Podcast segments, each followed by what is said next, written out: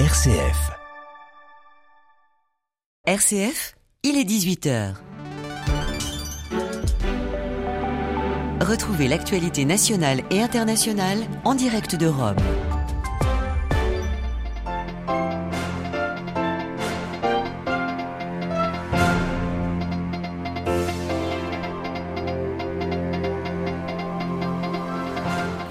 L'heure est au recueillement des fidèles dans la basilique Saint-Pierre. Depuis ce matin 9h, c'est un flux continu de personnes qui vient s'incliner auprès de la dépouille du pape émérite Benoît XVI.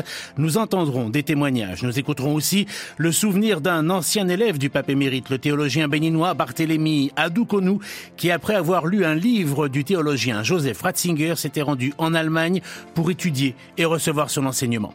L'actualité internationale nous emmènera en Colombie où l'année 2023 s'est ouverte sur une trêve de six mois avec cinq mouvements de guérilla et puis en Ukraine où l'armée russe a admis la mort de 63 soldats dans un seul bombardement des forces ukrainiennes. Radio Vatican, le journal, Jean-Charles Puzolu. Bonjour. De longues files de fidèles se sont formées depuis ce matin, place Saint-Pierre. Les pèlerins désireux de rendre un dernier hommage au pape émérite se pressent près de la dépouille déposée sur un catafalque au pied de l'autel de la basilique Saint-Pierre.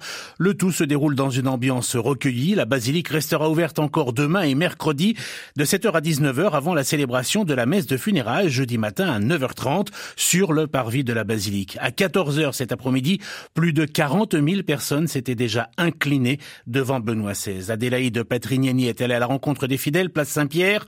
Reportage. Il est à peine 10 heures du matin et sur la place Saint-Pierre, on se presse déjà. La file dense serpente sur toute l'esplanade. Il y a les touristes qui ont passé le réveillon à Rome et les pèlerins venus pour Benoît XVI. Parmi eux, Adeline de la République démocratique du Congo. Je suis venue ici pour plaire notre pape. C'est un pape qui nous a édifiés du point de vue spirituel. Quand je suis entendu sa mort, ça m'a fait très douloureux. Alors je suis venu ici pour lui rendre hommage, que la terre de nos ancêtres et le ciel s'ouvre pour lui. La queue avance calmement vers la basilique sous un ciel gris et dans un air soudain plus hivernal. Une foule disparate, avec bien sûr beaucoup de religieuses et des prêtres. L'abbé Franks vient du diocèse de Montréal au Canada. Je suis venu ici parce qu'il était un grand prophète pour notre époque et il nous donne euh, l'exemple à suivre de se tenir ferme et solide dans la foi et de rendre témoignage de notre foi dans la joie et la sincérité. Alors moi, j'ai beaucoup apprécié son témoignage et son enseignement. Benoît XVI, c'est aussi le pape qui a accompagné toute une génération de jeunes, comme Anne, 26 ans, de Paris. Il est arrivé après Jean-Paul II et mes parents m'ont dit euh, ce sera le pape qui va marquer votre vie. Et euh, effectivement, je trouve qu'il a un peu euh, marqué ma vie, moi. On l'avait vu à une audience et on avait la chance d'être très bien placé. Et j'avais été marquée par la douceur de son visage et la beauté de son timbre de voix qui m'avait beaucoup marqué. Après le temps des souvenirs, place au recueillement. Dans la basilique Saint Pierre, les pèlerins entrent par la porte centrale, puis avancent jusqu'à l'autel de la Confession. La dépouille de Benoît XVI, revêtue d'une mitre et d'une chasuble rouge, repose sur un catafalque. Deux gardes suisses l'entourent. Pas le temps de s'arrêter, tout juste un signe de croix ou un regard. Derrière le baldaquin, à l'autel de la chaire, une messe de requiem est en train d'être célébrée. Loin du brouhaha habituel des visiteurs, l'ambiance est à la prière sous la coupole. Beaucoup de pèlerins restent devant les chapelles latérales ou la crèche ou bien tourné vers la dépouille, un peu à l'écart. Le pape défunt, qui vivait retiré depuis dix ans, semble encore tout proche. Adélaïde Patrignani. Et en fin de matinée, le directeur de la salle de presse a confirmé que le pape Benoît serait enterré dans la crypte de la basilique Saint-Pierre, prenant place dans la tombe qui avait été celle de Jean-Paul II. Dans le monde, vous l'imaginez, plusieurs initiatives accompagnent cette période de deuil après la mort de Benoît XVI. En Allemagne, la maison natale de Joseph Ratzinger a rouvert ses portes pour accueillir les fidèles. Un livre de condoléances se remplit de mots d'adieu, de remerciements ou encore de témoignages. Et en Afrique aussi, et notamment en République démocratique du Congo, une messe de suffrage sera célébré samedi 7 janvier par le cardinal Fridolin Ambongo, archevêque de Kinshasa, en présence du nonce apostolique Monseigneur Ettore Balestrero.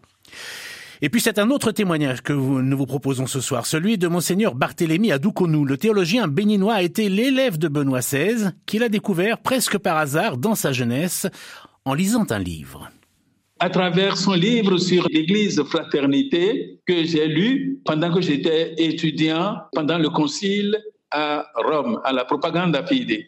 J'en ai été tellement impressionné que je me suis dit, si je fais une thèse de doctorat un jour, je vais demander à mon évêque de m'envoyer en Allemagne pour pouvoir l'avoir comme professeur. C'est ce qui s'est passé et j'ai été son élève jusqu'à ce jour, disons. Je pense que nous devrions tous relire ce livre et voir en Benoît XVI un frère en humanité avec tous qui était débordant de charité active, vive, mais en même temps lumineux et défenseur de la vérité. Il a été un théologien extraordinairement fécond pour ce qui est de la découverte de Dieu comme amour et comment nous ne pouvons être fils de ce Dieu que si nous vivons la fraternité. Et il a vécu, il est d'une charité sublime. Et moi, je l'ai expérimenté tout au long des 60 ans que j'ai vécu en rapport avec lui. Théologien béninois, Monseigneur Barthélemy Adoukou, nous interrogé par Françoise Niamien. Pour retrouver tous nos articles, les réactions à la mort de Benoît XVI et nos sujets d'approfondissement, vous pouvez consulter bien sûr notre page spéciale sur notre site vaticannews.va. Le reste de l'actualité avec l'Ukraine tout d'abord, au moins 63 militaires russes ont été tués dans une frappe ukrainienne sur Makivka, une ville sous occupation russe dans l'est du pays. Ce sont les autorités russes elles-mêmes qui publient ce bilan le plus lourd jamais communiqué par euh, l'armée russe depuis le début du conflit. Moscou, qui d'ordinaire parle très peu du nombre de morts et des blessés dans ses rangs, ne donne toutefois pas d'informations sur la date de ce bombardement, mais les médias de leur côté affirment qu'il pourrait avoir eu lieu euh, dans la nuit de de la Saint-Sylvestre, autrement dit entre samedi 31 décembre et dimanche 1er janvier. Et puis sur un plan énergétique, les exportations de gaz de la société russe Gazprom hors pays de l'ancien bloc soviétique ont chuté de plus de 45% en 2022 selon des résultats annoncés aujourd'hui après une année marquée par une forte diminution des livraisons d'hydrocarbures russes vers l'Europe dans la foulée des sanctions occidentales contre l'offensive en Ukraine. En Colombie, l'année 2023 commence avec l'annonce d'un cessez-le-feu de six mois conclu entre le gouvernement et les cinq principaux groupes armés et groupes de narcotrafiquants qui opèrent dans le pays. Le président Gustavo Petro, ancien guerrillero lui-même, en a fait l'annonce personnellement à la veille du Nouvel An. Une trêve de six mois que le chef de l'État souhaite voir se transformer en paix totale. À Bogota, Anne Proenza. C'est assurément la très bonne nouvelle de ce début d'année pour les Colombiens. Le gouvernement a annoncé un cessez-le-feu bilatéral de six mois à partir du 1er janvier, accordé avec cinq des principaux groupes armés de Colombie. Le président Gustavo Petro, premier président de gauche de l'histoire de la Colombie, avait promis lors de son investiture le 7 août dernier la paix totale aux Colombiens. Début novembre, la reprise des négociations de paix avec l'ELN, la vieille et dernière grande guérilla colombienne, avait déjà suscité un certain espoir. L'annonce de ce cessez-le-feu bilatéral représente donc une nouvelle avancée même si le contexte reste complexe. D'une part, les modalités de négociation avec chacun de ces groupes qui ne sont pas de même nature sont forcément très différentes, et de l'autre parce que les affrontements n'ont pas seulement lieu entre l'armée et les groupes armés, mais aussi entre eux, notamment pour contrôler les routes liées au trafic de drogue, sachant que le pays reste le principal producteur mondial de cocaïne et que le trafic de stupéfiants constitue depuis des décennies le moteur de la guerre. Anne Proenza, Bogota pour Radio Vatican. Au Brésil, après l'investiture du président Lula da Silva hier, l'attention retourne vers la légende du football. Une veillée funèbre a débuté ce matin au stade de, la Villa Belmiro à Santos. Le cercueil de Pelé repose au milieu de la pelouse du stade de ses premiers exploits footballistiques. Les fans pourront s'y rendre pendant 24 heures avant une procession dans les rues de la ville et l'enterrement qui se déroulera sous forme strictement privée avec la famille du joueur qui s'est éteint à l'âge de 82 ans jeudi 29 décembre. En Iran, la police recommence à surveiller le port du voile par les femmes dans les voitures, selon les médias locaux, plus de 100 jours maintenant, après la mort en détention de la jeune iranienne Masha Amini, qui a suscité des troubles dans tout le pays. La police envoie notamment des textos pour les femmes qui ne porteraient pas le voile en voiture.